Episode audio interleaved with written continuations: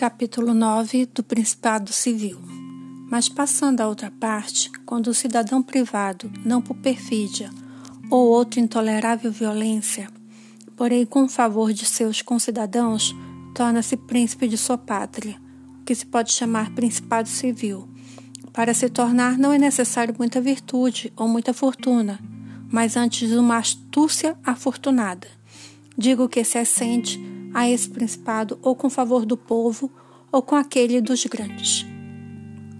Porque em toda a cidade se encontram as duas tendências diversas, e isso rei do fato de que o povo não quer ser mandado nem oprimido pelos poderosos, e estes desejam governar e oprimir o povo.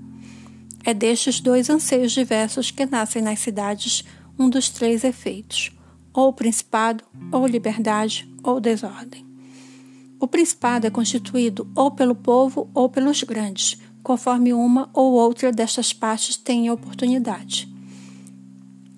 Vendo os grandes não lhe, ser, não lhe ser possível resistir ao povo, começam a emprestar prestígio a um dentre eles e o fazem de príncipe, para poderem, sob sua sombra, dar expansão ao seu apetite.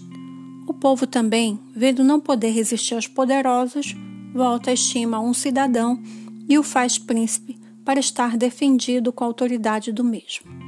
O que chega ao principado com a ajuda dos grandes se mantém com mais dificuldade daquele que ascende ao posto com o apoio do povo, pois se encontra príncipe com muitos ao redor a lhe parecerem seus iguais, e por isso não podem nem governar nem manobrar como entender.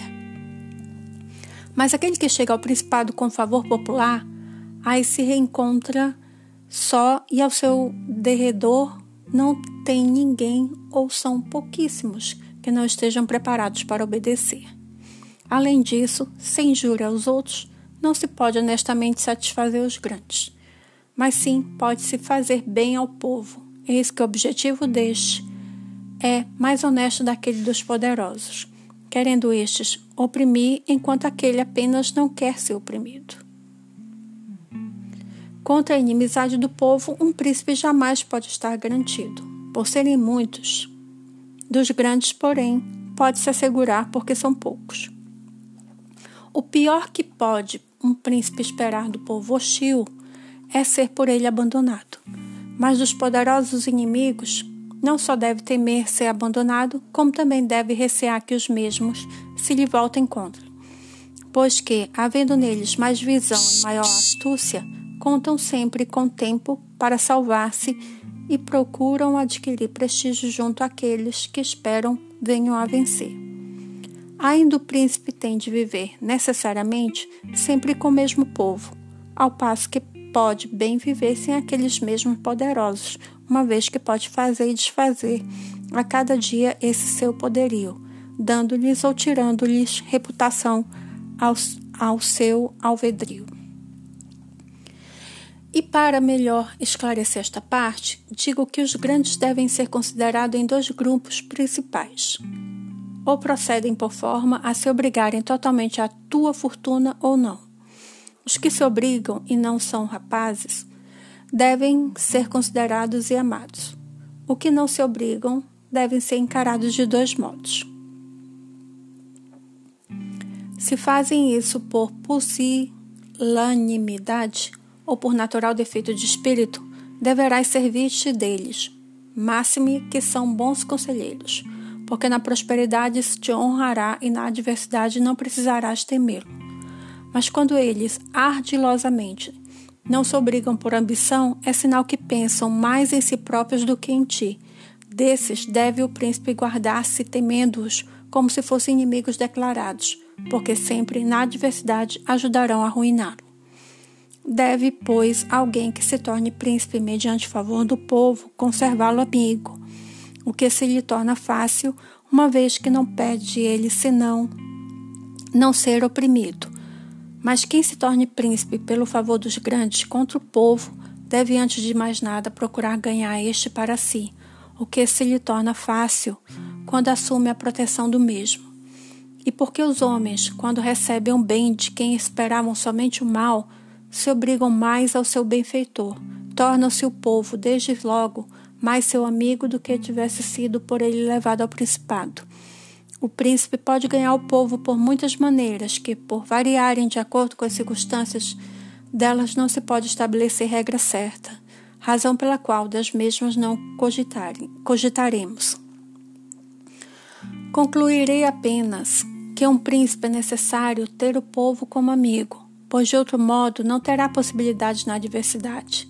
Nabis, príncipe dos espartanos, suportou o assédio de toda a Grécia e de todo um exército romano coberto de vitórias, contra eles defendendo sua pátria e seu estado. Bastou-lhe apenas, sobrevindo o perigo, garantir-se contra poucos, o que não seria suficiente se tivesse o povo como inimigo. E não surge alguém para refutar esta minha opinião com aquele provérbio bastante conhecido de que quem se apoia no povo firma-se na lama porque o mesmo é verdadeiro somente quando um cidadão privado estabelece base sobre o povo e imagina que o mesmo vai libertá-lo quando oprimido pelos inimigos ou pelos magistrados. Neste caso, seria possível sentir-se frequentemente enganado, como os Gracos em Roma e Messer Giorgio Scali em Florença. Mas sendo um príncipe quem se apoie no povo, que possa mandar e seja um homem de coragem, que não esmoreça nas adversidades, não careça de armas e mantenha com seu valor e suas determinações alentando o povo todo. Jamais se sentirá por ele enganado e constatará ter estabelecido os bons fundamentos. A miúde, esses principados periclitam quando estão para passar da ordem civil para um governo absoluto, porque esses príncipes ou governam por si mesmos ou por intermédio dos magistrados. Neste último caso, a situação dos mesmos é mais fraca e perigosa, porque dependem completamente da vontade dos cidadãos prepostos à magistratura, os quais, principalmente nos tempos adversos, podem tomar-lhe o Estado com grande facilidade, ou contrariando suas ordens, ou não lhes prestando obediência. E o príncipe não pode, nas ocasiões de perigo, assumir em tempo de autoridade absoluta, porque os cidadãos e os súditos acostumados a receber as ordens dos magistrados, não estão naquelas conjunturas para obedecer às suas determinações, havendo sempre ainda, nos tempos duvidosos, carências de pessoas nas quais ele possa confiar. Tal príncipe não pode fundar-se naquilo que observa nas épocas de paz, quando os cidadãos precisam do Estado, porque então todos correm, todos prometem, e cada um quer morrer por ele enquanto a morte está longe. Mas na adversidade, no momento em que o Estado tem necessidade dos cidadãos, então poucos são encontrados. E tanto mais é perigosa esta experiência, quanto não se pode fazer senão uma vez.